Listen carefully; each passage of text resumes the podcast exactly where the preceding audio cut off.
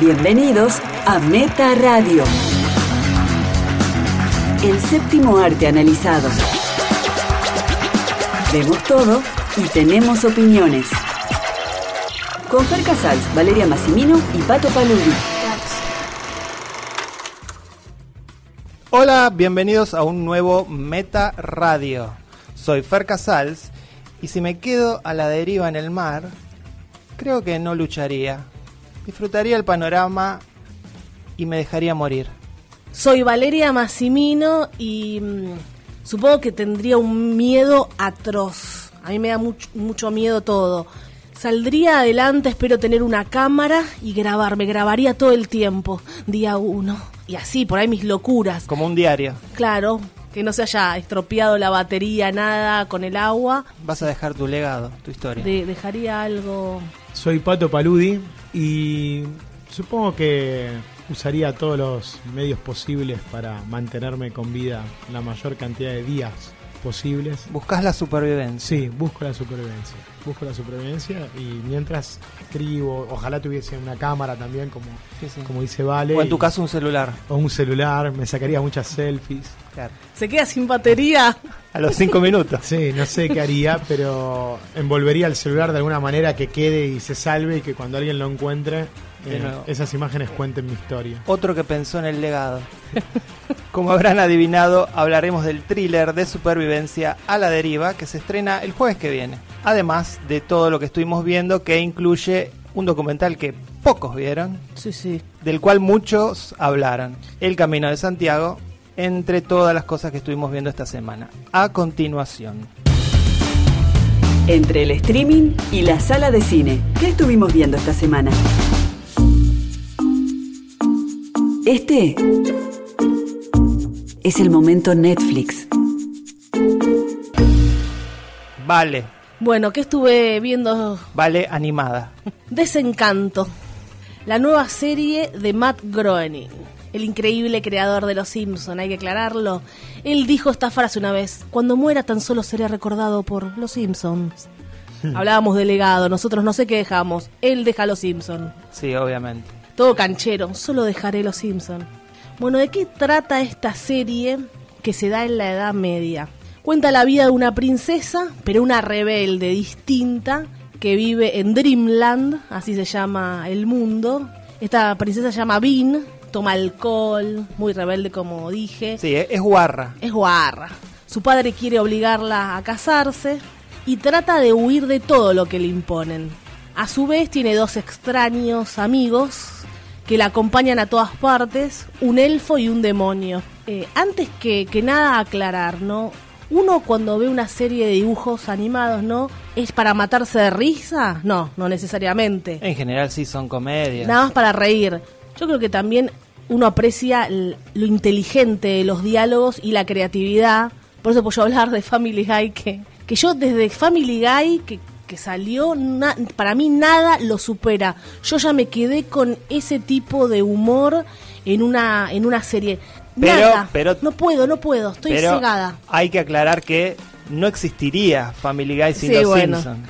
Pero- Y tampoco existiría sin, sin hijitus, que nosotros inventamos los dibujos animados, los argentinos. García Ferrer. Está no existirían los Simpsons. Bueno, no, sí. Pero digo es específicamente al hecho de que una, una cadena de, de televisión de aire se haya jugado como se jugó en su momento por, por un programa como Los Simpsons, eh, hizo que el éxito de Los Simpsons le abriese las puertas a gente como Seth MacFarlane para Family Guy. Para mí, Seth, yo lo tengo como un dios y es, muy difícil que yo, que a mí me guste en esta vida otra serie. Family Guy me parece que es lo más inteligente, es una acidez extrema. Después hizo American Dad y también me encantó. Sí, es, mucho más negro el humor de Seth MacFarlane que de Matt Groening. pero mucho más y, y te habla también de, del día a día, de lo que va pasando, si hay algo que hizo Trump, habla de Trump, Claro, de las está- series del momento, está en todo. Está pegada directamente a la actualidad. Igualmente yo creo que la otra gran serie en ese sentido, que estaría más cercana que a Los Simpson, es South Park. Sí, sí. Eh, también en el año 2018 hacer una nueva serie de dibujos animados no es fácil y para adultos o no, bueno, esta no es para adultos. Desencanto no es para adultos, Family Guy sí es para adultos. Para mí tiene chistes para adultos. Algunos, pocos. Para mí la mayoría. No Esta princesa... Un, un niño de nueve años se, se ríe con No, no, por ahí más millennials, no nueve años necesariamente, no vamos a poner de tal a tal edad, como los jueguitos que uno compra, ¿viste? Los mil- Tres en adelante. Millenni- millennials tienen 25 años, ¿vale? Una princesa rebelde me Centennial, gusta. querrás decir. Yo ¿Vos la soy viste? millennial, yo ¿Vos soy sos- millennial. Claro. Una princesa rebelde me gusta, que no sigue las reglas. Una mujer protagonista me gusta, fuerte y no dulce, fina. Hay mensaje en esta serie, eso me gusta. eh, como los cuentos de las niñas rebeldes, que ahora se están viendo muchos libros que espero que las niñas compren. Cuentos para niñas rebeldes y te cuentan nada más quién fue Frida Kahlo, quién fue eh, Azurduy. ejemplos. Buenos ejemplos. Buenos ejemplos, y le ponen para niñas rebeldes, ¿no? Que no necesariamente tiene que ser una princesa, y si sos una princesa pueden ser de este estilo. Bueno, eh, lleva las aventuras de esta princesa, lo, sí, lo divertido es el elfo, es- eso sí es gracioso, que, que va, que, que él vivía en, en un mundo donde todos son felices, el elfo, y quiere sufrir, quiere dejar de cantar y comer caramelos, y se parece a Bart, cómo está vestido. sí, tiene una onda Bart. Y Igual todos, todos tienen. Todo, todos es Porque es el estilo de él de, de dibujar, ¿no? se nota, es ese mundo medieval, es Springfield, eh, no hay muchas sorpresas en eso. Esa es una de las mejores cosas que tiene la serie, que en el primer episodio ya te construye el mundo de tal manera que uno se siente absolutamente familiarizado Sí. con todas las zonas. Un demonio, el demonio tiene un diseño muy interesante, es raro, parece, no sé, Sí. una nota musical, no sé. Claro, porque no tiene tridimensionalidad, digamos. Es como una manchita negra y es irónico. Bueno, le dice a ella que va a estar toda la vida porque la tiene que hacer sufrir. Y los personajes secundarios son los que por ahí son que- queribles. Son 10 episodios nada más. Todavía no la terminé de ver, pero ya quería hablar porque encontré opiniones muy divididas que la odian, que quedaron desencantados. Y algunos, no, está bueno, ¿viste? Pero Sí, no, no están eufóricos como otros. Aguante Futurama, como extraño Futurama, que fue su segunda serie de dibujos animados. No lo perdonan a Matt Groening, pero sí fue creativo porque se fue a este mundo. Antes Futurama, se fue al futuro, ahora se fue al medioevo. y Los Simpsons, que es la actualidad, ¿no? Tampoco, bueno, hay que querer comparar, pero bueno, es una serie de él, es inevitable estar hablando de sus otras creaciones. Igual no sé cuál de- de- a qué viene la crítica, porque, digamos, es similar a Futurama y a Los Simpsons. No es que cambió o que hizo algo mm, de menor calidad. No sé qué pretendían, por ahí quer- querían algo más parecido a los Simpsons. Para mí, las quejas vienen por ese lado, de no me causa gracia nada, es, es muy naif, leí mucho que es muy naif, la Bueno, gente molesta eh, porque es naif. Es otro tiempo y, bueno, la gente está acostumbrada a cosas como Family Guy, que Sí. son mucho más Pero extremas. Family Guy no lo ve mucha gente. o ¿eh? South Park. Sí, South Park por ahí sí es más popular. Entonces, sí, en comparación queda como un poco naif. Lo- bueno, Los Reyes de la Colina, ¿se acuerdan? No sé por qué yo lo veía. Kings of the Hill, sí, muy buena era. Eh, Futurama yo la vi, me gustaba, pero pensás, no, no superó a, a Los Simpson.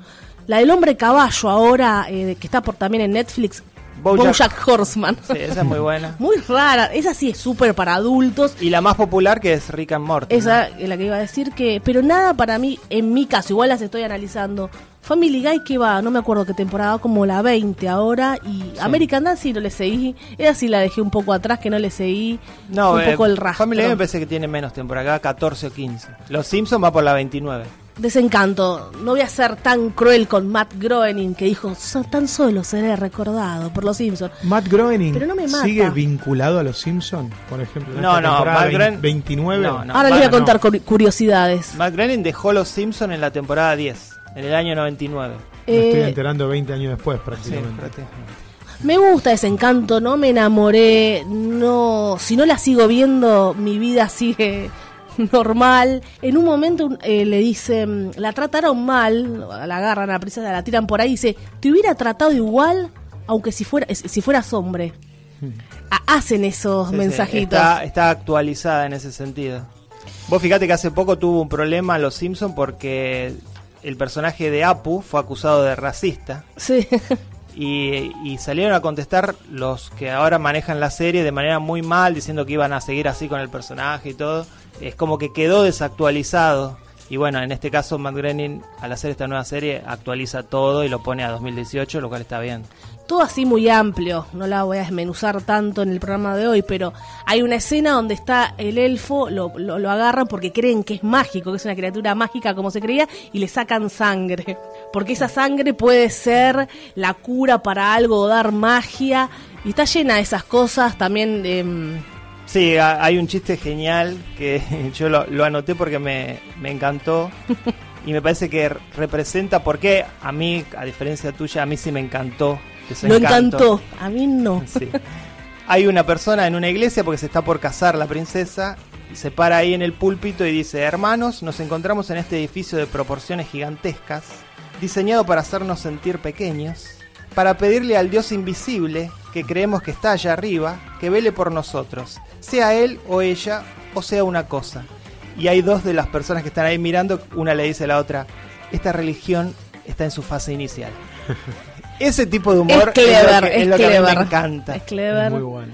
Y tiran todo el tiempo así cositas. Lo que pasa es que la gente se queda en la historia, que es las eh, vicisitudes de la princesa con el elfo y el demonio. Acá no te vas a reír como Homero, que se da la, pa- la cabeza contra la pared y los niños se ríen. No, igual tiene, tiene su aspecto de humor físico, pero siempre está ligado de alguna manera a un comentario. Entonces, eh, hay cosas graciosas simplemente por ser graciosas. Claro, pero por ejemplo, Los Simpson no, no tiene un hilo conductor entre capítulo y capítulo. ¿Esta serie sí lo tiene? Sí, esta serie sí lo tiene. Claro, Sí, querés ver qué pasó, se va a casar, sí, hay una Sí, sí, continuidad. En este caso sí. Eso quizás también es raro. Él está contando una historia. Entonces, me parece que al contrario de Bar, que siempre tiene nueve años, 10 años, Claro. acá va a ir desarrollándose.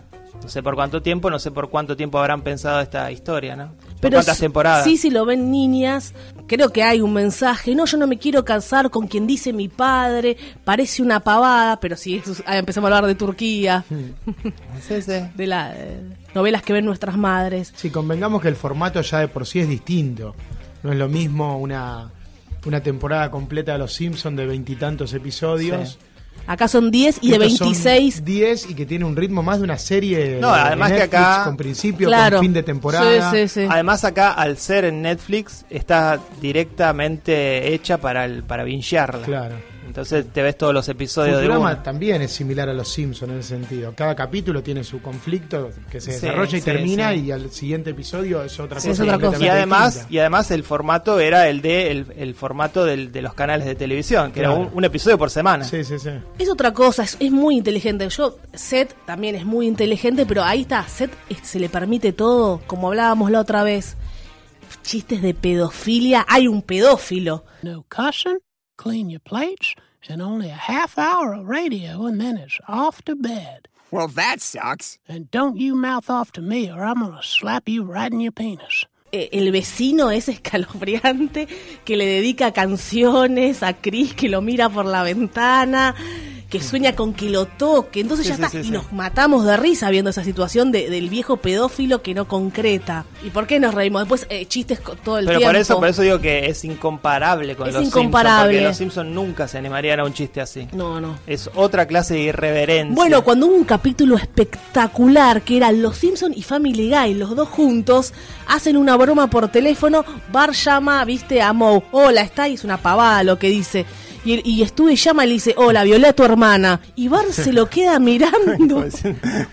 ya está, ahí mostraron quién son los Simpson y quién es Family Guy. ¿Y a qué, Ya a, está. a qué, eh, a qué público apunta cada uno, no? Mira, me acordé de eso, es para, lo tenés que ver, Pato. Yo nunca vi Los Simpson. un episodio, nunca vi un episodio completo de Futurama, nunca vi un episodio completo de Family Guy, nunca vi un episodio completo de American Dad. Sí vi Los Simpson hasta aproximadamente la temporada 9 o 10, que ahora me entero que... ¿Viste lo mejor? Vi, vi lo mejor, sí, me acuerdo cuando ya cambiaron las voces, en qué temporada fue. No, eso ya no sé porque yo siempre la vi en inglés. Claro. Por la voz no mirá, lo vio yo más. Por las voces. No, no, no, pero porque después fui creciendo. No sé por qué dejé de ver ese, ese, esas Crecimos con los Simpsons, chicos. Sí, obviamente. pero Crecimos. Ahora los escucho y me doy cuenta que, que- que No. me perdí muchas cosas. El impacto cultural de los Simpsons Es referencia en todo. es, Sí, claro. es este innegable. Pero el impacto cult- cultural de los Simpsons continúa hasta el día de hoy. Hay gente que hace chistes sobre cosas que pasaron en la temporada 26. no. no, hace chistes. Hay gente que hizo Ah, chistes sobre cosas que pasaron en la temporada 18. No. Con la gente No. que me rodeo, no. Hay gente que hace chistes sobre Family Guy. No, de verdad que no. menos. Yo te juro, estoy rodeada y nadie ve Family Guy. No ¿En qué encontré año- que alguien No. lo vea. ¿En qué año empezó Los Simpsons? ¿A fines de los 80? No. 89. E- Es un humor que fue referencia, creo, hasta el fin del milenio. Claro, sí, sí. Ya en el 2000, en el 2001, todo esto siguió, claramente, con Futurama, con todo, pero ya no tuvo el impacto que Bueno, tuvo. el, en el en el año, pasado. en el año 90 Los Simpson tenía 30 millones de espectadores. Viste que el rating allá se mide Sí. por millones. Hoy tiene 4. Ah, mira. Así que imagínate. Bueno, pero cuatro porque lo miden por la, por la televisión, quizás. sí, sí, es la única manera de medirlo, es Bueno, pero televisión. quizás viéndolo después online y eso debe tener más, ¿no? No, ¿Vos no, pensás me- que realmente se redujo? Te digo lo que es el, el rating que todavía se sigue midiendo de Nielsen, que lo Claro. miden allá. Eh, después, bueno, online es otra cosa también, porque ahí puedes contar inclusive hasta la, la venta en- de DVDs o la venta de streaming. Por ejemplo, el rating de Game of Thrones, que es la serie más famosa de nuestros tiempos, la más popular. 10, Son 12, 10, 12 millones. Sí. O sea que Los Simpsons fue tuvo tres veces No, más una- audiencia que, que Game of Thrones. Los, por los Simpsons una, e- vino en una época. Los Simpsons fueron mencionados por el presidente de Estados Unidos en un discurso, como una como un mal ejemplo. Sí. Ese, ese Claro. es el nivel de popularidad al Bueno, que llegaron. Seinfeld, ¿cuántas, ¿cuántos millones de personas tenía? ¿Es verdad que llegó a tener 60, 70 millones? No, me parece que no. ¿No? Me parece que también estaba ahí en los 30. Y que estábamos hablando, Family Guy lo cancelaron muchísimas veces. Porque no es que hacía lo que quería Seth. Le No, sacaban lo- lo- todo. Una vez lo No, cancelaron. no, más de una vez. Y Seth después empezó a hacer encima joda sobre la, eh, la cancelación. Sí, sí. Seth me parece, no sé, un ídolo. Yo lo- no puedo haber creado eso. Lo, no sé, lo tengo allá arriba. Y es ahora, como hizo- mi Dios. ahora sacó una serie que es una especie de spoof en, acerca de Star Trek. Sí, hace lo que quiere. Y la criticaron terrible, la mataron, y pero sigue, ¿eh? Te va, va- va a renovar a una segunda temporada. Seth. Yo lo eh, quiero por el osito Ted. Bueno. El osito Ted es buena. Condujo, La primera es buena. co- eh, condujo los, la ceremonia de los Oscars. Sí, que no, le- no lo hizo para nada bien. Y dijo, eh, cuando lo criticaron, sí, lo hice para divertirme y no lo voy a volver a hacer. Y sí. Y lo hice para divertirme y me salió mal, porque no No le a salió nadie. mal. A mí me divirtió. No, es un desastre, Seth. A mí me parece que se equivocó en tratar de imitar a Billy Crystal. No era eh, la conducción. Que no es un imitador. Que uno esperaba de. Seth no es un imitador. Que uno esperaba de. eh, No te metas con Seth. Pero Seth, yo esperaba de Seth algo como Ricky Gervais. Claro. Y él me dio un Billy Crystal no, no. aburridísimo. Está bien, chicos. Tatúense a Matt Groening. No, no, a Ricky, a Ricky Gervais yo me voy a tatuar. Eh, curiosidades, curiosidades. ver, curiosidades. Matt Groening está casado con una argentina. Mira. ¿Lo sabían? No. Sí, lo sabía. Agustina Picasso. Tiene cinco hijos. ¿Argentinos? Recientemente tuvo otro par de gemelos. ¿Argentinos? sí, ¿Todos argentinos? Sí, a ¿Vive los- en Argentina entonces? no, en Los Ángeles. A los cómo 64, él tiene 64 años ¿Viene a parir acá la mujer? en Los Ángeles. A los 64 años, Entonces no son argentinos. Entonces no son argentinos. bueno, yo estoy hablando, por, claro, el importante es él. El importante es él. La mujer es argentina y yo me quedé con eso, porque ustedes se quedan con el macho. Bueno, tuvo... Machirulo. Claro, se quedan con el macho, el macho, el macho. La, la mujer tuvo los bebés. Estamos desactualizados nosotros. En 2016 tuvo un Pero- par de gemelos. ¿Me dejan contar esta historia? Pero pará, pará, pará, yo te digo esto. La nacionalidad la da el país donde naces, no los padres. No, la dieron, a- nació acá. No, el, el útero da la Estoy nacionalidad. hablando de que ella es argentina. ¿No? Bueno, en 2016 tuvo un par de gemelos, dos nenes. 2018 otro par de gemelos, Ah, bueno. dos nenas. Obvio in vitro por doquier, ¿no? Sí. Tienen dinero, que tengan todos los hijos que quieran. Obvio. Él tiene 64 años, ella 41. Aparte esos chicos después ya heredan el dinero, así que está todo Sí, bien. tan- tan- Sí, sí. Y ella le, le puso en Twitter, eres mi gurú, eres un genio total. Eres mi cemental, un toro salvaje. Curiosidades de Macronin. Futurama tuvo siete temporadas, la última fue cancelada en 2013. Y los Simpsons van por su temporada 30 con más de 670 episodios. Está bueno, claramente si tiene 30 temporadas, no sé si es tanto mérito de Matt Groening, porque No, él, él, él- lo que él hizo le nunca duró la tanto. mano, le claro. soltó la mano. Claro. Él le habrá apostado todo a Futurama y bueno, Futurama duró. Será como un George. Lucas Fer que hizo un poquitito y después Sí, sí, hicieron nosotros. Mirá Ah, bueno, pero quizás es- le, le tocó eso también, lo que hablábamos antes. Fer, no- especialista en el tema, ¿qué venden más, los muñequitos de Star Wars o los muñequitos de Los Simpsons? No, lo que está funcionando ah, con la cuestión de los Simpsons es la- las licencias. Eh, se venden todavía las licencias de los Simpsons a morir para productos. Acá los productos que hay en las saladas son... Ah, no. Por ejemplo, si vos, si vos vas a cosas de los Simpsons. si vos vas a Walmart, Argentina, Sí. y compras donas, te viene en una caja licenciada por Fox. Mira, bien. No sé si es para aplaudir. Se, se venden Pero muñecos entendés, sí? Fer, hasta una dona está ¿Se venden licenciada. muñecos de los Simpsons? Yo creo que no. Hay una colección de muñecos muy grande de los Simpsons, pero eh, pasó hace algunos años. Los Fer, Simpsons pasó de fanático. moda. Los Simpsons pasaron de Sí, moda. pasaron de Hace moda. 20 años. Totalmente. Fer, fanático de desencanto, estos muñequitos no serán vendidos. Yo creo que sí, que van a ver pop de Disenchanted y tal vez adquiera uno. Desencanto es un... No seas mala, vale, siete. Para mí es un 9, me- me encantó. Yo primero voy a ver eh, Padre de Familia. Está bien. Y después quizás un buen plan. mire algo de, de Disenchanted. Pato, ¿qué viste esta semana? ¿Qué vi? Bueno, yo vi algo mm, que me molestó mucho. Pato Vi- en llamas. Sí, sí, estoy. Realmente estoy desencantado. Muy bien, seguimos. Seguimos con el desencanto de una película nacional, de la cual personalmente debo decir que no esperaba tanto, porque no, no me gusta tanto el cine que hacen Mariano Con y Gastón Duprat. Eh, en un momento los seguí mucho porque me adoré El hombre al lado. Claro, como todos. Pero, Como todos. pero después tuve, mu- tuve excepciones, ¿no? Querida, voy a comprar cigarrillos y vuelvo. No me disgustó, estaba la Iseca. La Iseca, Dios. sí, sí. Entonces había cierto encanto ahí.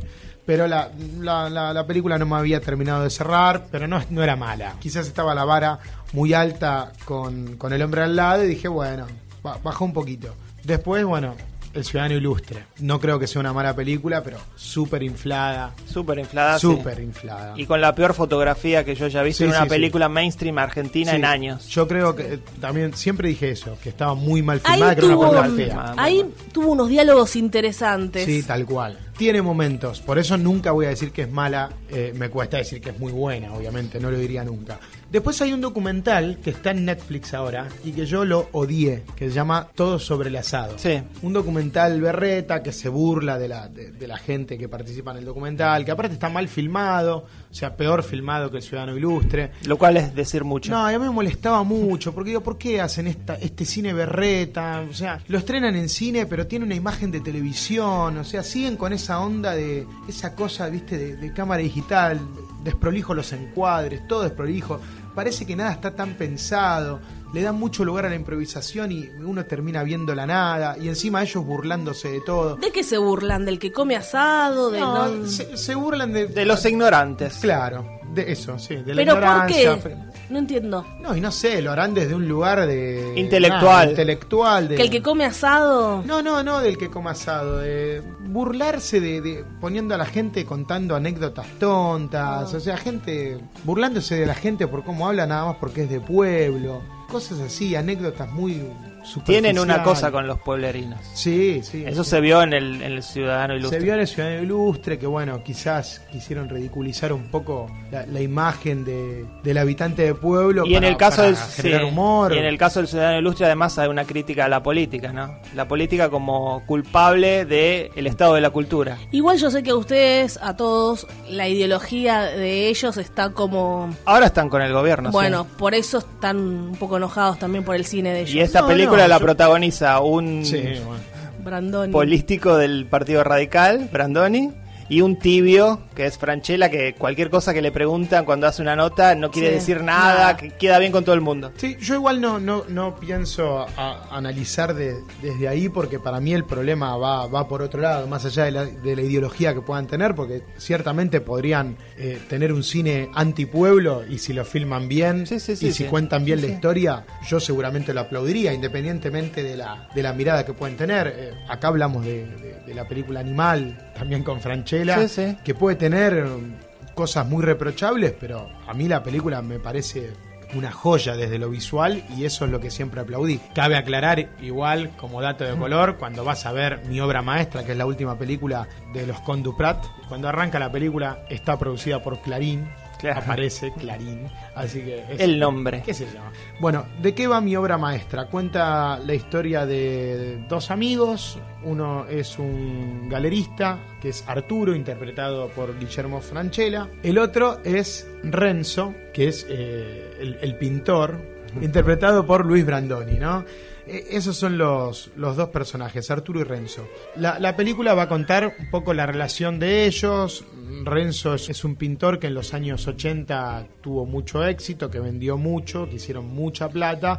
Ahora está devenido en un artista un tanto excéntrico, muy ermitaño, muy cabrón, que está alejado de toda moda, entonces ya prácticamente no vende nada. Bueno, como Luis Brandoni, ¿no? Es Luis poco, Brandoni. Un poco puede ser. La película comienza con una secuencia que él desde una galería está tratando de vender las obras de este pintor, lo llama por teléfono, le, le dice, mira, no viniste a la presentación, no venís a ayudar acá a la galería, a hablar con la gente, a la gente le gusta. Te hago una pregunta, eh, porque yo vi el tráiler, solamente no vi la película. No, igual ver el tráiler es ver la película. Ah, bueno. Franchella como Marchand, ¿es creíble? No, no, nada, para nada. Para nada, Franchella vuelve a, a- a- a sus papeles televisivos, vuelve a ese humor. A, Puteador.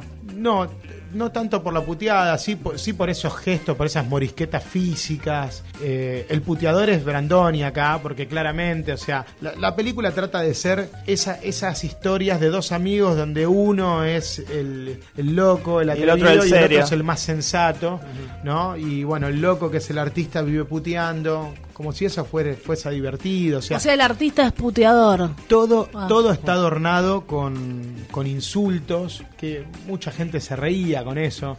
Yo Bueno, eso acá tiene un efecto, ya sabes. en todo tiempo lo vi muy forzado.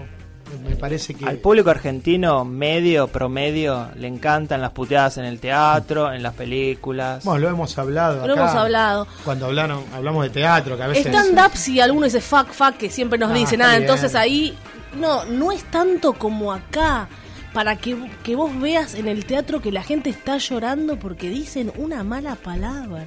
Sí, bueno, es el humor que funciona, es un humor televisivo, como decía Pato. Sí, el personaje de, de, de Brandoni, este pintor Renzo, ya no, no vende nada, no se ha ayornado.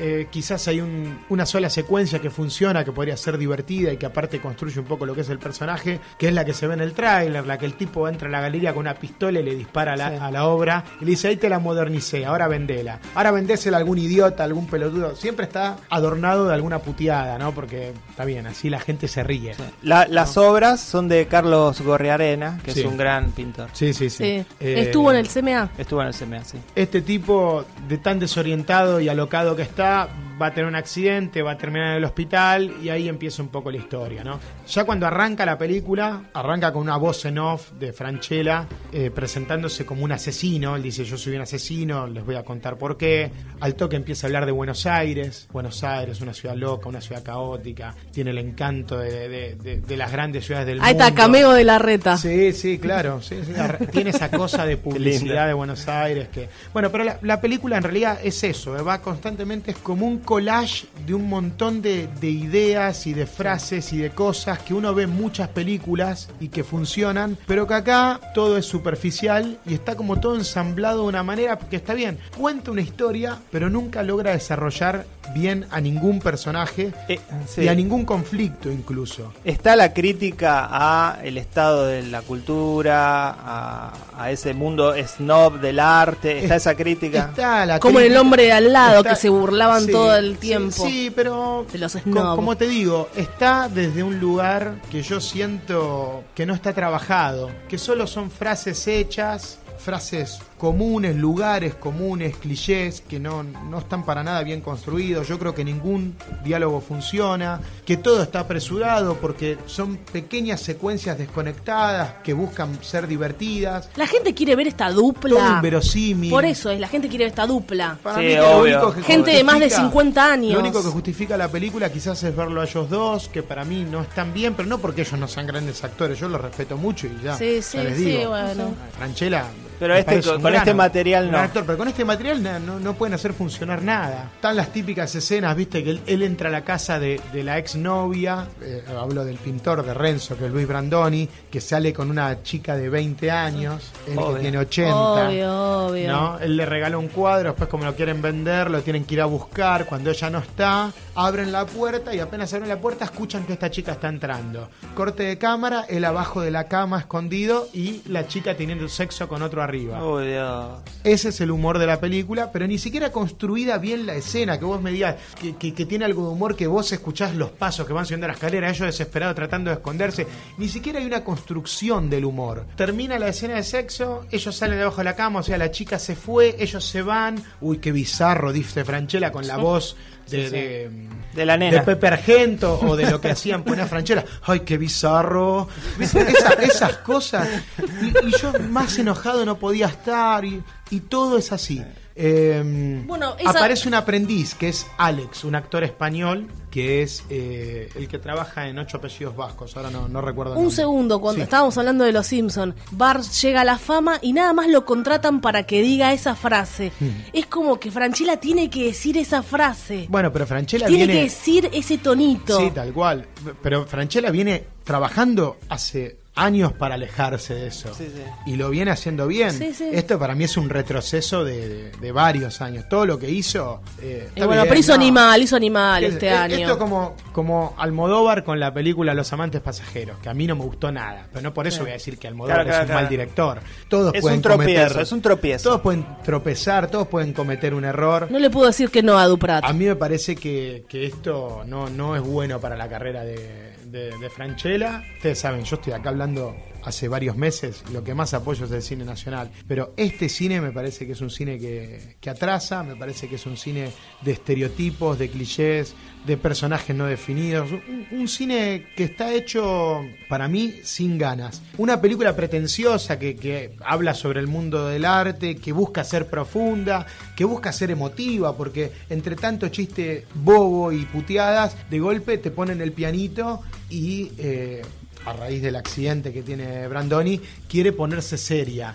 Pero no, no lo logra nunca. Y después vuelve a los lugares comunes porque la película en un momento se quiere convertir en Amigos Inseparables. La película francesa que después Sí, sí, hizo el sí. remake Sí, sí, acá. con Oscar Oscar, Martínez. Martínez. O la peli quiere, en un momento intenta hacer eso, porque cuando el, cuando el personaje de Brandoni está en el hospital, le, le pide, le ruega a su amigo que termine con su vida. Porque de alguna manera él se da cuenta que, que ha tenido una mala vida y que no ha sido una buena persona. Todo esto siempre desde un tono bobo, desde un tono de humor. En un momento a Franchella le muestran el teléfono, me dice, mira, vos tendrías un hijo si no te hubieses rajado, estos serían tus nietos. Hay un, hay un plano de Luis Brandoni que parece que se conmueve con eso, pero todo está contado desde el humor eh, o, o desde esa cosa sobradora que tiene el personaje de Franchella, que yo creo que aparte nunca está bien definido, como en todo en la película. Nada está bien definido. A veces Franchella parece que es el amigo, a veces parece que lo quiere estafar. Cuando aparece este personaje que les decía del aprendiz, Franchella actúa de una manera que parece que es un villano en la película. Eh, Brandoni a veces es un pedante, a veces es, es cariñoso. No, no tiene una identidad, no, no, No tiene, tiene ni pies ni cabeza. No, no. Y el tema del arte, nada, no importa nada, no, se analiza un cuadro, queda ahí en el. No, hay, no hay hay- profundidad. hay chistes, está todo tomado desde una banalidad, ¿no? Se hablan de números de, viste, de 100 mil dólares, 30 mil dólares, 50 mil dólares de regatear. Todo mostrando un, un- un mundo snob y vacío, ¿no? Pero bueno, yo hablé acá hace, en, en varios podcasts atrás de, de la película The Square. ¿Se acuerdan? claro, Bueno, y- ahí hay una mirada Totalmente. crítica y- e inteligente sobre el arte moderno. Esto, esto es una es una payasada, es una berretada, secuencias que están hechas para el tráiler y para enganchar a la gente que vaya engañada a ver una película que pretende ser todo, pretende, como les dije antes, Es pretende así, ser es así. divertida, pretende ser emotiva y no le sale nada. La escena del payamédico, ¿la vieron? Oh, sí, sí, sí, está en el trailer. que Peloni. está en el tráiler, que está, es Peloni que se acerca y lo quiere hacer reír y lo saca. Nada, eso, un segundo. Dios. Esto es así en la casa. Viejo, vamos a ver a Franchella al cine. Dale, vieja. Se mete Algo así. Bueno, Vamos al cine esta noche. Después comemos ahí los inmortales. Ah, me estoy burlando. La película. Como los Duprat. Te estás burlando La de película un se, sector de la población, ¿vale? se mete hasta con la eutanasia, pero desde una manera ligera. Como les digo, todo sencillo, todo es una secuencia de, de- de segundos, dos planos y ya está. Bueno, tachemos el tema, ya hablamos de la eutanasia, ya pusimos al paya médico, ya hicimos el chiste sobre el, el hombre maduro y la chica joven, eh, ya tuvimos la escena del accidente, ya nos burlamos un poquito de- del arte moderno y la relación de los artistas con los críticos. Todo así, un collage de lugares comunes, ni siquiera bien hechos, ni Y siquiera todo bien en una, Buenos Aires hermosa. Todo en- sí, una Buenos Aires que, que ya te Turística. digo, tiene, tienes eh, escenas que están para mí desenganchadas de, de- de todo, ¿no? No logro Estoy- encontrarle una unidad a la película en todo lo que vi. Y nada, la, la padecí, la padecí de La principio a fin. Estoy esperando fin. ansiosamente tu calificación. Yo creo que es, obviamente, por lo que representa la película. Bueno, aparte, pará, está Andrea Frigerio, lo que algunos dicen que es una gran actuación. Yo creo que hay un, hay un trabajo. Porque le pusieron de- el pelo gris. Hay un trabajo de Dios. vestuario y de maquillaje. Después ella está como si hubiese ido a una, una fiesta de disfraces. Se puso los anteojos, se puso el pelo, los apliques y nada. Es que el guion tampoco ayuda. Originalmente estaba Gasalla para ese papel. Yo escribí en revista Meta Es verdad. sobre la presentación de este proyecto. Estaba Gasalla. Hoy no está Gasalla en la película. No ¿Qué era tan pasó? convo- no era tan convocante. Supongo que, bueno, se salvó Antonio. Pero iba a ser de la vieja. Cuando Gasalla, claro, Gasalla iba, iba a ser el personaje que se quedó Andrea Frigerio. O sea, era para agregarle un cliché más que obviamente para un cierto sector del público iba a funcionar. Yo creo que es eh, la peor película argentina del año, incluso peor que Román. ¡Bomba! La peor, la peor, no, no encontré nada que funcione, no me gustó nada. Se le notan los hilos por todos lados. Es un producto que busca atrapar al público con lo que supuestamente funciona en otras películas, pero quizás en otras películas funciona porque construyen mejor una historia y construyen mejor a los personajes. Pero bueno, es, es un cero. Es, la, es la peor película que vi en mucho tiempo. Estamos ante un hecho histórico. Sí, es un cero. Es lo peor que he visto en mucho tiempo, lo que más me enojó en mucho tiempo. Cero. Cero. Desencantado total. Fer Casal, que estuviste viendo. Yo vi El Camino de Santiago, el documental de Tristan Bauer, lo vimos en el Centro Municipal de Arte. Sí. Es errático por ahora el estreno de la película, todavía no puede verse en todos los cines. Eh, no sé cómo va a ser la distribución de esta, de esta película, pero es, todavía es difícil verla. Sí, estuvo en, eh, est- estaba solamente en el Centro Cultural Kirchner. Sí, y bueno, durante, un, durante un par de funciones. y, ahora, bueno, Avellaneda lo trajo. Sí, esperemos que se repita esta, esta proyección para la gente que no, no la pudo ver. Estaba repleto el Centro Municipal de Arte el sábado, quedó gente afuera, así que creo que hay interés para verlo. El guion es de Omar Quiroga y Florencia Kirchner. Quiroga lo conocemos, eh, fue guionista de Tato, de Pedro Saborido. Y tienen varias películas hechas. Y bueno, Florencia Kirchner había hecho el, documental sobre su padre hace un par de años. La película empieza fuerte, empieza con una especie de clip donde se ve a los gendarmes luego de un operativo de represión de la protesta mapuche en, el, en la Patagonia, donde entre risas se dicen, se preguntan cómo fue el operativo. Exitoso, dicen. Así empieza el documental. Luego, bueno, viene toda una primera parte que nos cuenta un poco de contexto, ¿no? De la historia de los pueblos originarios en la Patagonia, cómo fueron despojados de las tierras por la famosa campaña militar La Conquista del Desierto. Eh, Como siempre se los quiso masacrar. Sí, sí, Julio, Julio Arroca, toda la historia que conocemos, para poner, como digo, un poco de contexto en por qué está este conflicto que explotó en el año 2017, en la protesta que llevó a la muerte de este muchacho. Una segunda parte encamina la historia hacia los mapuches actuales que están luchando por las tierras de la zona. Y ahí entra la actualidad con, bueno, Benetton. Benetton es el dueño de un millón de hectáreas de la Patagonia. Un millón de hectáreas que se dice en el documental, se pone como referencia, son 44 ciudades de Buenos Aires. Para tener una idea de lo que es un millón de hectáreas. Y sobre Lewis, otro empresario, este es norteamericano, que tiene construida ahí una mansión impresionante ¿Qué tiene? Sí. y tiene el lago escondido, el- uno de los lagos más bellos del sur, lo tiene para él. No, lo, no, no se puede acceder, no, no puede acceder nadie a ese lugar. La película usa drones todo el tiempo, pero no solo por una cuestión estética, los usa muy bien, los usa para mostrar, por ejemplo, las casas de esta gente y el contexto en el que viven estos mi- millonarios y la cantidad impresionante de espacio verdes que tienen, eh, que compraron y que cuando hay 10 mapuches cortando una...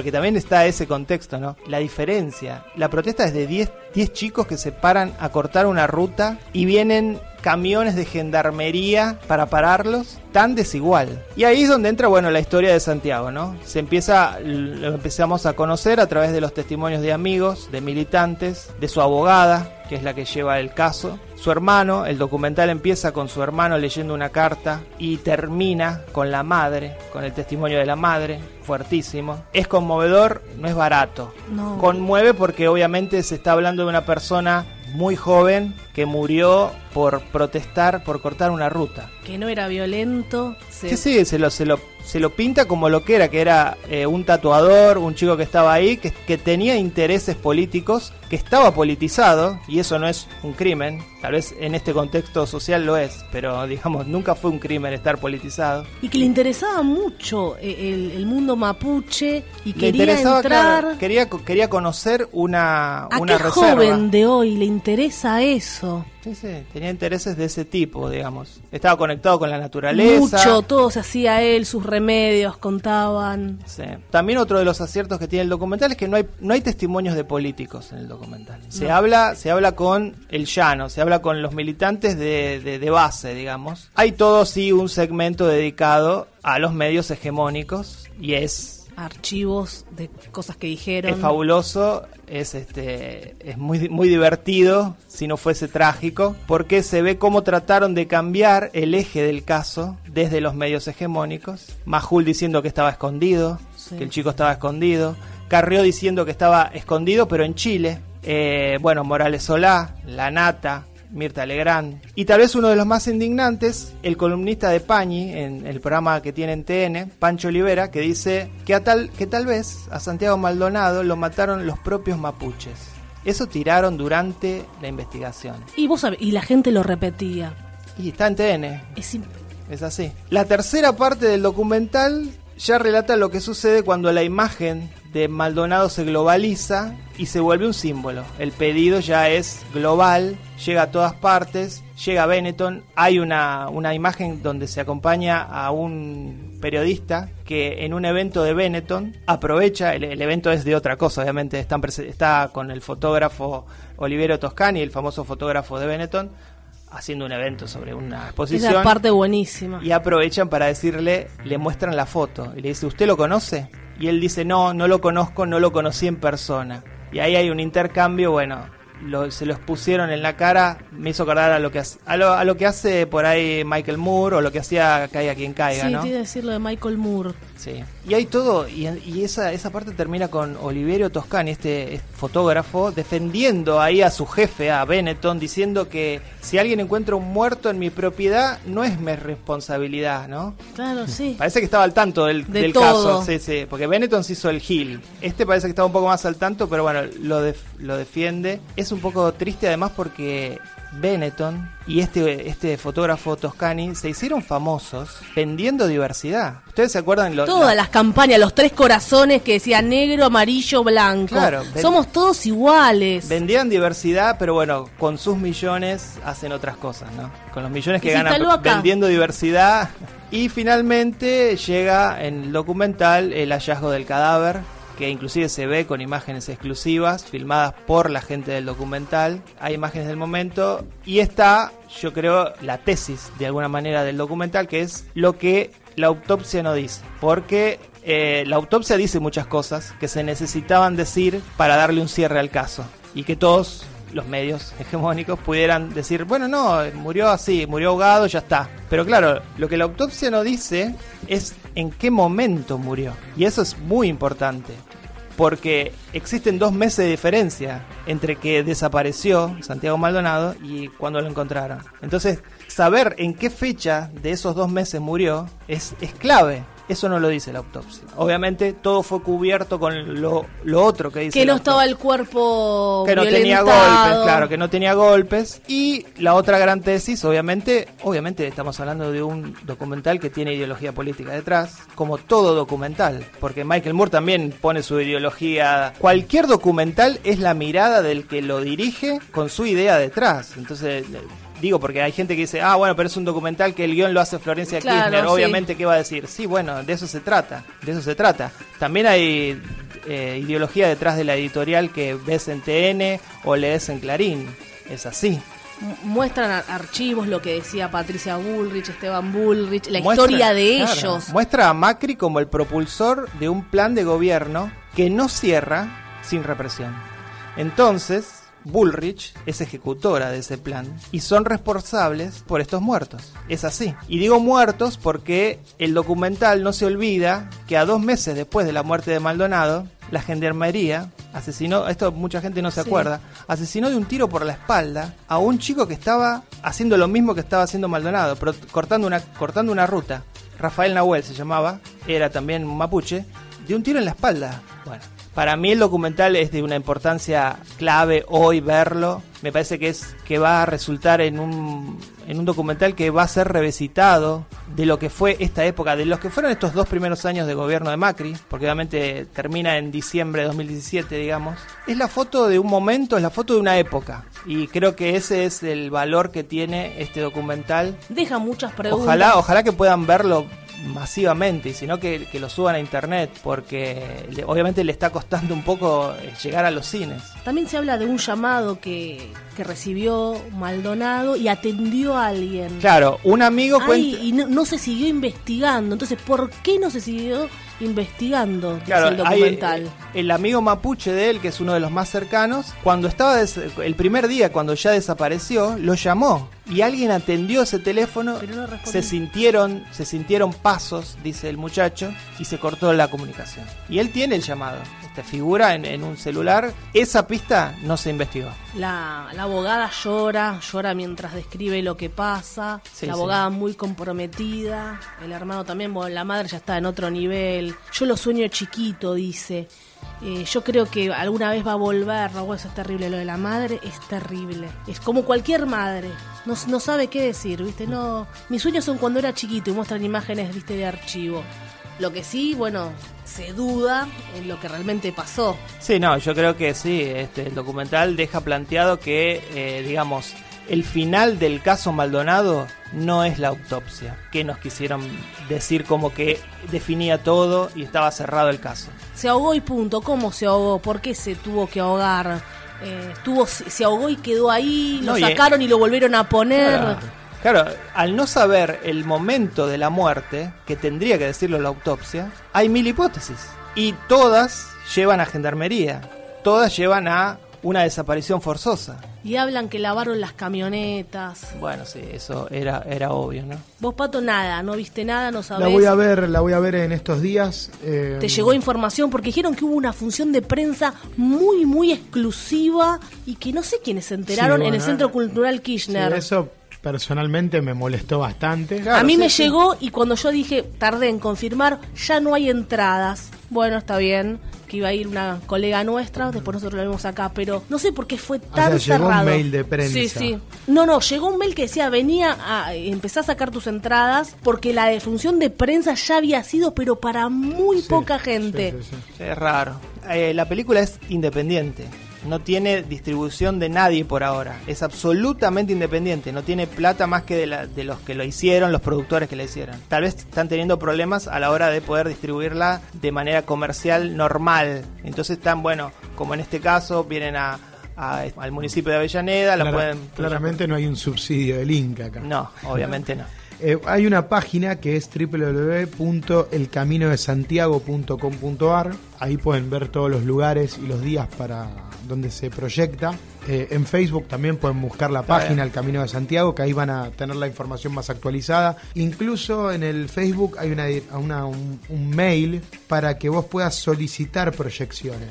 Si tenés algún cine o querés llevar la película a algún lugar, hay un mail para que escribas. Durante agosto se está proyectando de domingos a jueves en el Teatro La Máscara, de domingos a jueves a las 19 horas. Los martes y los miércoles de agosto y septiembre Bien. A las 19.30 en el Centro Cultural de la Cooperación, eso es Corrientes. Sí, sí, calle Corrientes. 543 frente al Teatro San Martín, pero vayan entrando a www.elcaminodesantiago.com.ar y ahí se van a ir enterando de las proyecciones. Yo por lo pronto voy a ir en estos días al Teatro La Máscara a verla, porque sí, no, no, no me la quiero perder. Y eh, más allá de, de- de toda ideología, es que esto es una, una película de uno de los directores eh, más eh, importantes de los últimos años. Para mí, Tristan Bauer es, es un director esencial y vale como obra cinematográfica también. Sí, sí, sí. ¿no? Y el documental, te digo, eh, en, el, en el aspecto cinematográfico, eh, tiene una factura impresionante. Mm.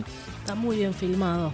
Los escuchaba hablar y me acordaba de otro documental que creo que se puede escuch- se puede ver en YouTube, que es eh, La crisis causó dos nuevas muertes. Ah, ¿Se sí, acuerdan sí, de ese sí. documental? Sobre Costec y Sobre Santillán. Costec y Santillán. y Acá en Avellaneda. a raíz de un del título, de cómo tituló Clarín en su tapa Sí. el, el asesinato Blanc, por parte el de la periodista policía. Blanc, que se hizo cargo Claro. años después y dijo, sí, yo lo hice, ese título. Increíble, ¿no? La crisis causó dos nuevas muertes. Sí, no fue la policía No, ni no fue la policía. ni la orden de arriba, ¿no? Pasemos a algo mucho más liviano como el estreno que destacamos esta semana. El estreno de la semana en Meta Radio. A la deriva. A la deriva, una peliculita También basado en hechos reales. basada en hechos reales, sí. Mil veces mejor que mi obra maestra, eso se los puedo Eso ya seguro, decir. seguro. Lo puedo afirmar. Les voy a leer el- la sinopsis oficial. Un huracán devastador destroza el velero en el que viajan Tammy y Richard. Este último queda gravemente herido y Tammy tiene que tomar el mando del velero averiado y encontrar ayuda en alta mar. No les queda ni comida ni agua, solo esperanza. Una historia que vos decís, ¿por qué hacen la película de esto, no? ¿Por es, qué? un- es el clásico. ¿Pero por qué? Pero es el clásico thriller de supervivencia. A mí me gusta porque es un hecho real. Todo lo que es basado en un hecho real a mí ya me interesa. Pero no sé, se podía vivir sin esta película. Igual tiene esas cositas de cómo está contada. Sí, hay una, hay una, ¿Para qué? Hay algo bastante original, contémoslo, es que la película está va y viene en el tiempo. Tiempo, para no aburrir. Durante todo el film, no, no es un flashback solamente. Yo iba a aclarar eso porque por la forma en que vos arrancaste a hablar de, uy, vamos a hablar de la sinopsis, como eh, haciendo todo más minimalista, es cierto, la, la película, la historia que cuenta es muy sencilla, Muy sencilla. pero e- es, muy interesante lo que hizo el director, sí, creativo. Que, que es un gran director, es un director de Islandia, ¿eh? Baltasar Comar. Sí, hizo Everest, que hizo también es una película de supervivencia. Claro, pero bueno, después tiene, tiene una serie que está en Netflix que se llama Trapped, que está buena. No la vi. Antes había hecho una película que me ha gustado mucho, que era The Deep. The Deep se las recomiendo, es muy buena. Y después sí, se sal- saltó, dio el, dap- el salto a Hollywood y empezó a trabajar con Mark Wahlberg. eh, hizo Contrabando, hizo la película Dos Armas Letales. Sí, una, una comedia, un poco comedia. Bueno, después Everest volvió. Everest a- no me gustó para nada. Volvió a Islandia con una película, un thriller que se llamaba Medidas Extremas o The Oath, el- la promesa, el juramento, que, que estaba muy bien. Y ahora, bueno, vuelve otra vez al mainstream con, con esta película que a mí realmente me, me gustó. Sí, es- es entretenida. No, puedo hablar mal de la Es película. entretenida, No, no. la actriz me gusta, a mí es como una Jennifer Lawrence sería. Y además que Se, digo, se la banca, está mucho tiempo ella, se la, se la banca bien. sí, la, la actriz se llama Shalane Woodley. De Big Little Lies también la conocemos. A mí me parece que siempre está como al borde del llanto y eso me molesta un poco. Bueno, sí, está siempre con los ojos como llorosos. A mí me gustaría verte en un No, no, en general. una digo, embarcación. No, en todas las películas. Tiene que la veo parece que está por llorosos. llorar. Bueno, pero acá se justifica. Acá se justifica, obviamente, de alguna manera, digámoslo también, eh, aunque la película es una película menor, conmueve un Sí, poco sí. el hecho de que es una historia real y esta mujer, que la vemos al final, a la mujer verdadera, Eso está bueno, ver las fotos, decir, eh, pudo sobrevivir Viaje. todo esto. No vamos a, vamos a No, decir no, a spoiler. decir nada. No, para nada. Pero bueno, eh, sí, es- fue una travesía de, Lo de loco, más de 40 días. Lo loco es que ella en la realidad siguió navegando. Que uno decís, no, No, después de eso. más, no, claro. Y no, Sí, sí. siguió, siguió todo el tiempo. Su vida es básicamente estar arriba de un velero, La de un barco. ¿Entra en el, en el subgénero de películas de velero? Ah, viste que está el subgénero del No sé, subgénero. subgénero del está el subgénero. subgénero, películas de velero. bueno, no sé, está la, la de, De Open Water. Claro. La de Robert Redford, ¿te acordás? Bueno, Esa a mi madre le encantó. Por Robert Redford. All is lost. Es que por Robert Redford nada más se puede ver esa película. esa película protagonizada por Shailene Goodley, contada Sí. de esa manera, no te la Es un, miro. es un embole. No te la miro. Por eso creo que a la deriva tiene ese mérito. Me parece que Sí. el director, bueno, no, no tanto el director, bueno, el director es la elección del guion, ¿no? De, Sí, sí, de, poder contarla de, una manera muy, en- la historia. muy entretenida Claro. y que te mantiene como en, en tensión. Sí, funciona el costado romántico, esa historia de ellos, que vos vas viendo cómo se conocieron. Siempre hace esta chica películas para llorar al final. Sí. Porque está con ¿Cómo esa cara que está a punto de llorar siempre. Entonces por Una eso la nos busca. lleva a la, a la otra. El chico... No decimos más nada, no, pues fue un programa el fuerte. chico es el, el actor, eh, se llama Sam Claflin. ¿Qué, qué tenés que decir, Sí, vale, de este Juan, muchacho? Juan Carlos ¿Qué había Nadie. hecho? Había hecho yo antes de ti. Pero importa lo que Ah. hizo, importa si es lindo o no. ¿Es lindo? Sí, es muy, es bonito. De es nuevo, le, de nuevo le preguntás a ella si es lindo. ¿Por qué a mí no me preguntás? Porque vos sos macho y no te gustan los hombres y no puedes opinar de eso. Es una locura. ¿Es lindo Sam? Es lindo. A mí no me gusta tanto. No, No te gusta tanto. no, no, no me, no me erotiza. No, a mí, y a mí solo me gusta, ya les dije que Henry Cavill. Henry Cavill. Obvio. Solo Henry. Y Tom Cruise en todo caso, nadie más. Bueno, Nada, vamos es, a una, es algo tranqui, no tenemos que hablar de algo siempre tan fuerte. Eh, a veces vean algo para relajarse, para no pensar demasiado, Convengamos que esto para no- no, analizar, chicos. Claro, es verdad, esto no, no, re- No merece no- el no análisis. merece tanto análisis. Definitivamente no es una película para relajarse. Porque la, la pasás bastante mal durante toda la película y, Y las sí, secuencias de, de- de- de todo ese cine de supervivencia y la tormenta y las olas me parecieron Sí, sí. sensacionales. Y si son sensibles, preparen los pañuelos. Sí. El trabajo de ella en el velero en movimiento y las olas. Obvio, cuando ustedes ven la Me película, resultó interesante, me hizo acordar a Gravity por momentos. Y no solo en esas secuencias, en muchas otras cosas. Sí, bueno, ahí, ahí ya hay un movimiento de cámara. Les hago una pregunta. acá está también, ¿eh? una pregunta a ustedes. Cuando ustedes ven la película, ¿no se imaginan yo qué haría en ese momento, Sí, todo el claro, momento? claro. Así Bueno, empezó el programa, mal, vale. Bueno, pero que no, no, pero eso es muy volátil. ¿Saben cómo armar una vela? Yo digo, me sentiría, me sentiría tan inútil porque realmente no sé hacer nada No, yo creo que dentro de un no- barco. No iría en un velero a ningún lado por te esa ves, misma te- razón. te ves, Sí, te tirás también. al agua, voy a cazar un pez. No, ¿Lo no, haces? No, no. Fer vegetariano tendría el mismo problema que la actriz. Te Claro, tenés que comer el pez era- crudo. Yo hace eh, un año atrás casi me ahogo en Ostende con el agua por el ombligo. Pato a la deriva. Por, claro, por caminar tres pasos más para que me tape una ola y que me llegue al cuello, en un momento no hice pie, y no hice pie, Pánico. y no hice pie, y fueron 15 segundos hasta que vino una ola que me, me llevó un poquito hacia la playa de nuevo y que pude hacer pie. Fueron 15 segundos que viví todo lo que vivió Shailene Goodley En esos 40 más de días. 40 Yo ahora me, sí, también todos tenemos unas y experiencias eso, en las aguas. Por eso la película la sentí a flor de piel. Yo sen- me sentí Shailene Woodley en esos 15 segundos, que fueron eternos, ¿eh? Pero pensé que iba a tener que gritar por ayuda y que me iban a tener que venir a sacar los bañeros por estar, Los balleros más locos. por no. estar al nivel del agua que estaban los nenes jugando, quizás. Yo me había ido medio metro más para adelante, Sí, pero sí. bueno, el mar es muy traicionero. No, yo, yo no me meto en el mar, así que no, no, los, no los comprendo. Yo tuve una, también fue en Mar Chiquita, a- está la albúfera, que cruzás de playa a playa. Sí. Yo cancheríe, sí, yo puedo nadar. Estoy nadando y había mucha corriente, yo no me imaginaba que había tanta corriente, entonces yo tuve que hacer el doble de fuerza. Y digo, bueno, ya me falta poco, y nunca llegaba, nunca llegaba. Me detengo Y no hacías hago- pie. Ahí te juro por Dios que me dio un ataque de pánico y dije, tendrás que sobrevivir. Pensé, tendrás que sobrevivir. Y por el, y yo estaba con mi Te, hermano y te me hablabas, te hablabas en neutro. Sí, sí, sí. eh, yo dije, quedo re mal si tengo que decir, Leo, venía a ayudarme, mi hermano. Porque después me va a decir, viste, te fue. Decía, entonces yo todo eso pensaba, fuerzas que llegás. La- el empoderamiento, no iba a pedir Claro, ayuda a un claro, hombre. claro. Te, ju- te juro, yo vi casi el túnel. eh. En un momento no vi más nada, llegué de pedo.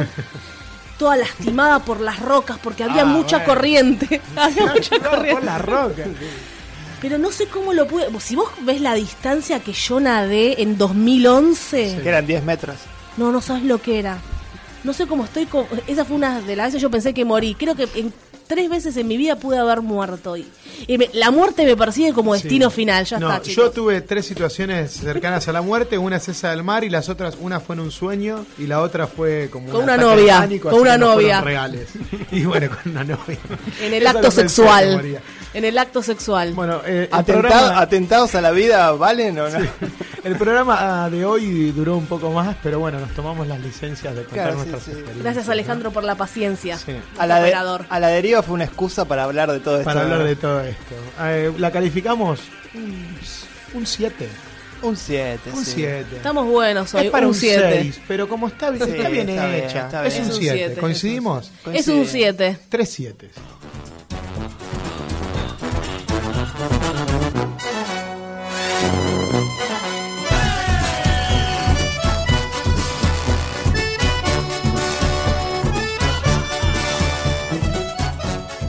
Hasta aquí llegamos con otro Meta Radio. Soy Fer Casals. Soy Pato Paludi. Valeria Massimino. Chao. Se cierra el telón. Hasta aquí, Meta Radio. Hasta la vista, baby.